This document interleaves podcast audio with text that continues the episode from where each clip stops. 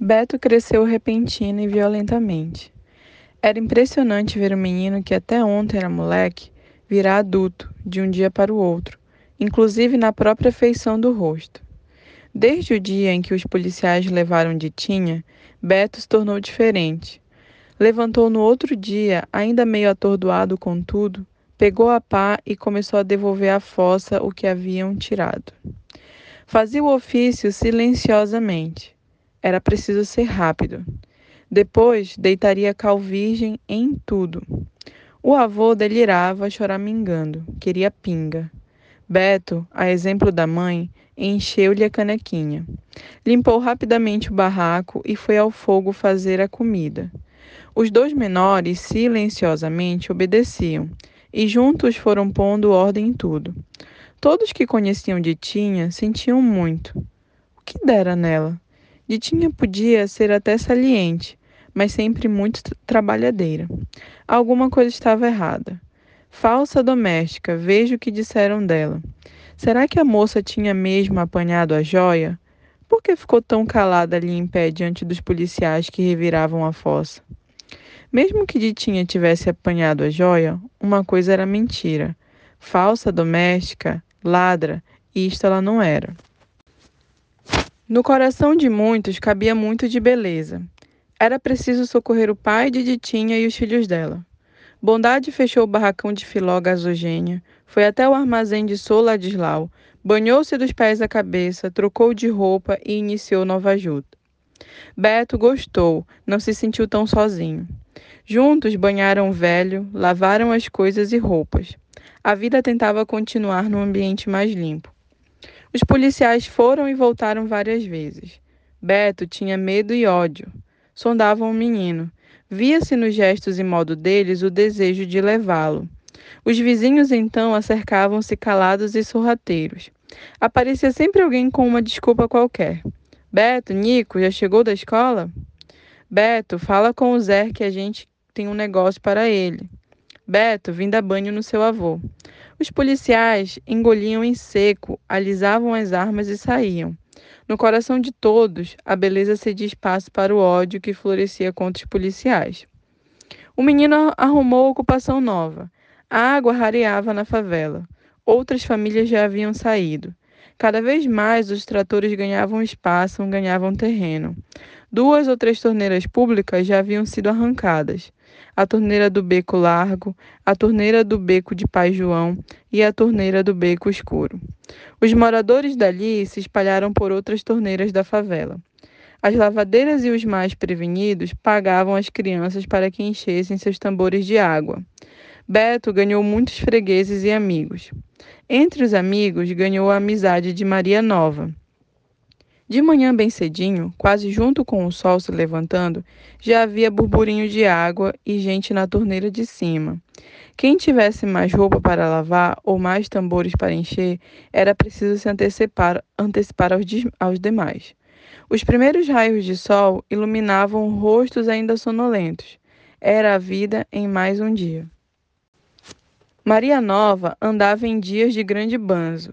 Tristeza por tudo, por fatos é, recentes e passados. Tristeza por fatos que ela testemunhara e por todos fatos que ouvira. O peito, o coração da menina estava inchado de dor. Era preciso ser, segurar a lágrima e ensaiar o riso. Saía um sorriso molhado de olhos úmidos. Como e quando acabaria aquilo tudo? Por que um lugar tão triste, uma vida tão desesperada e a gente se apegando tanto? A favela já estava em vazios imensos. Áreas sem barracões e muitos becos já tinham desaparecido. A água rareando e a inimizade se fazia na disputa do líquido, mas foram a dor e o desespero que uniram os dois meninos. Muitas vezes não falavam nada. Punham a lata na fila, sentavam lado a lado, quietos, mudos. E foi numa manhã madrugada, enquanto esperavam a vez de encherem a lata, enquanto o sol não aparecia iluminando o rosto dos dois, que Beto, de cabeça baixa, contou para Maria Nova o segredo da mãe. Ela havia apanhado sim a pedra verde suave que até parecia macia. Os tratores continuavam firmes o trabalho na favela. O dia inteiro era um infernal barulho. Um sobe e desce, um vai e vem do monstro pesadão. Os terrenos em declive, os buracos, os restos de barracos eram soterrados rapidamente. No meio da área onde estava situada a favela, havia um buraco imenso que crescia sempre e sempre na época de chuvas com os constantes desbarrancamentos. O local era conhecido por Buracão. O buracão era grande, maior que o mundo, talvez. Ali caíam bêbados e crianças distraídas. Mortes não havia, mas pescoços, pernas, braços quebrados, sim. Quando uma criança sumia na favela, se a sua casa fosse nas adjacências daquele mundão emburacado, ou se tivesse ido por algum mandato ali por perto, viam-se rostos e ouvidos assustados na beira do buracão, atentos a qualquer som ou gemidos que das profundezas viessem. Os homens mais jovens e sãos subiam e desciam ali com facilidade. Desciam a cata do desaparecido. Os moradores mais próximos enchiam o buracão de lixo. O buracão foi um dos últimos, se não o último local da favela a desaparecer. O buracão desafiava o mundo. Tia Totó escutava os barulhos dos tratores desejando ensurdecer. Aos poucos foi rareando as idas ao armazém de Soladislau. Para chegar ao armazém, era preciso atravessar uma área da favela em que o bicho andava solto, arando, derrubando tudo e todos. Deus meu, o que aconteceu com a sua vida? Aconteceu tudo e nada. Agora ali, o corpo pedindo terra e ele assim tão vazio. Pensou que a vida e a morte fossem diferentes. Não, a vida e a morte são tudo a mesma coisa. É tudo rápido e lento, é tudo meio sem jeito. Há muitas coisas na vida, aliás, quase tudo que a gente não entende. Será que mesmo antes de nascer, tudo já está escritinho, pronto para se viver? Totó estava cansado da vida, já pronta, em que ele não podia modificar nada. Nunca foi homem de desanimar, sempre tapeou as dores, sempre as reteve no escondido do peito Nunca deixou que elas emergissem até os olhos e depois caíssem pela face abaixo. Tio Totó até então nunca havia chorado, nem quando era menino. Aprendera e acreditara desde cedo que homem não chora. Nem quando o rio levou de roldão o melhor de seu, nem quando se sentiu mais uma vez são, salvo e sozinho na passagem de, de Negatuína, sua segunda mulher, nem quando os anos, muitos anos depois, perdeu a filha e depois o filho, dor alguma molhou a face de tio Totó, embora seu coração se afogasse tanto. As dores lágrimas lavaram a face de tio Totó pela primeira vez, quando naquela noite os carrinhos trator dos homens vadios meninos se beijaram mortalmente.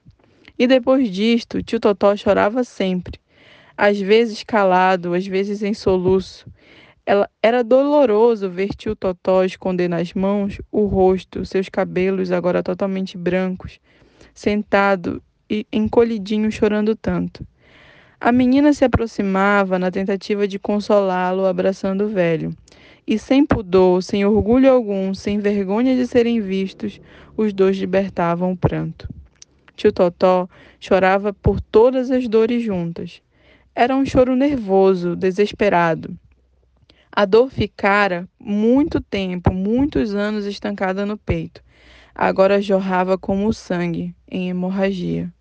Ainda com voz embargada de choro, tio Totó contou a Maria Nova como foi dolorosa a passagem de Nega Tuína.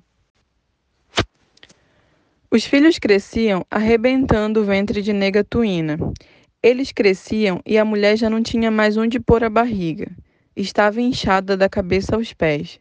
Ela já não se equilibrava mais. Andava amparando-se nas paredes. Um dia não conseguiu nem sentar na cama. Olhei para a barriga dela, deitada, ela parecia uma montanha. Lembrei de uma fotografia que vi um dia. Uma montanha com uma boca enorme bem no meio, bem alto, e dali saía fogo-fumaça.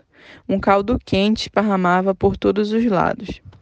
Vendo Tuína sem força para levantar e suster o próprio corpo, corri a chamar a vó Rita.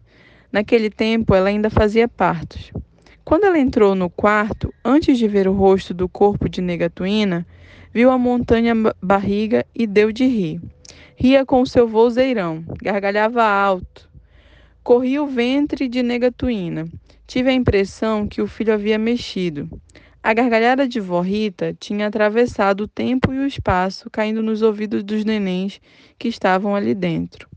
Susto tomei eu quando vó Rita, alisando o ventre de Negatuína, disse-me muito séria: São dois. Negatuína respondeu que já sabia. Pensei: Deus meu, são dois.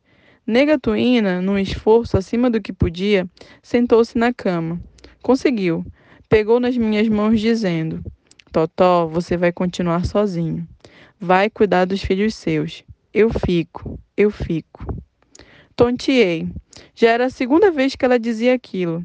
Era tanta certeza na voz dela que eu me afundei no medo e recordei os modos de Negatuína.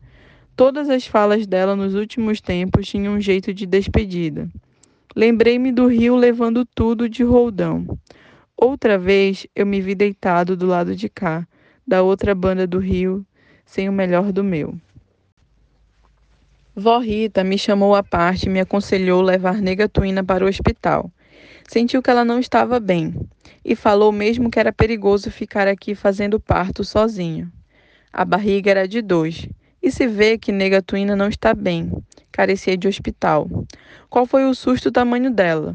Nunca tinha ido ao médico, nunca tomara remédio de farmácia, nunca sentira nada e agora, só porque ia parir, tinha de ir para o hospital? Ela iria só se fosse à força, mas mesmo assim se agarraria na cama e em tudo que encontrasse pelo caminho. Só sairia de casa morta. Vó Rita insistiu.